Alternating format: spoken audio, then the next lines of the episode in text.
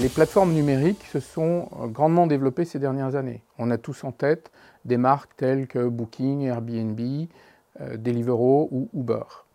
Euh, ces plateformes numériques se développent en particulier dans les marchés fortement fragmentés, des marchés où euh, l'acteur économique dispose d'un très faible pouvoir de marché, qui fait qu'il n'a prise ni sur le prix ni sur la demande et qu'il est encore moins capable de collecter des informations sur la demande qui lui permettraient d'orienter sa stratégie. Les modèles d'affaires de ces plateformes sont fondamentalement liés à la capacité de capter simultanément les deux faces du marché.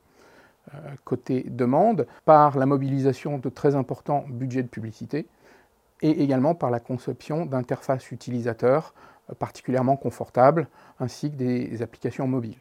Euh, côté offre également, l'effort est constamment maintenu pour proposer des services additionnels qui servent les vendeurs. C'est la raison pour laquelle on parle de marché biface, consommateur-producteur, voire de marché triface, euh, dans le cas de plateformes telles Deliveroo ou Uber, euh, où il y a également une troisième communauté qui sont soit les livreurs, soit les chauffeurs. On observe euh, au début du développement de Uber que de gros efforts ont été faits par la plateforme pour recruter des chauffeurs, avec promesse de commissionnement particulièrement important. ce qu'on a observé plus tard, lorsque la masse critique des, chauffeurs euh, du nombre de chauffeurs a été suffisamment importante, euh, c'est que drastiquement et unilatéralement, la, plateforme a décidé de réduire le taux de commissionnement aux chauffeurs. Euh, et, on devine les conséquences que ça a pu avoir sur les choix personnels et professionnels des dix chauffeurs. La stratégie des plateformes est évidemment de maximiser le nombre de transactions, donc de commissions qu'elles perçoivent. Le mécanisme principal pour y parvenir est, côté demande, de constamment instiller un peu de stress marketing.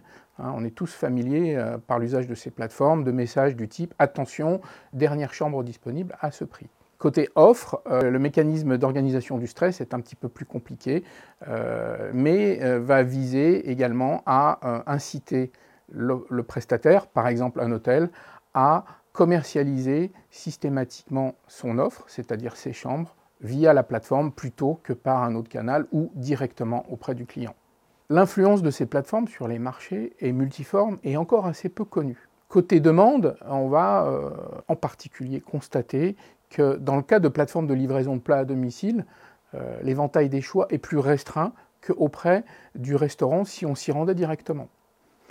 Euh, plus fondamentalement, toujours côté demande, ce qu'on observe, c'est que les plateformes vont systématiquement tendre à standardiser et à simplifier le descriptif des services qui sont mis en vente pour en faciliter l'acte d'achat. Et on comprend que pour des utilisateurs de type personnes en situation de handicap, qui elles seront soucieuses d'obtenir des informations plus riches sur les descriptifs des services, euh, eh bien euh, la satisfaction sera beaucoup plus difficile à atteindre. Côté offre, les effets sont beaucoup plus profonds. En effet, au fil des transactions euh, qui transitent par elles, les plateformes accumulent un véritable capital informationnel euh, qui leur permet, par exemple, euh, de savoir sur la longue durée que la tendance sur une place comme La Rochelle est plus à la consommation de pizza trois fromages que de pizza euh, calzone, et inversement à la boule.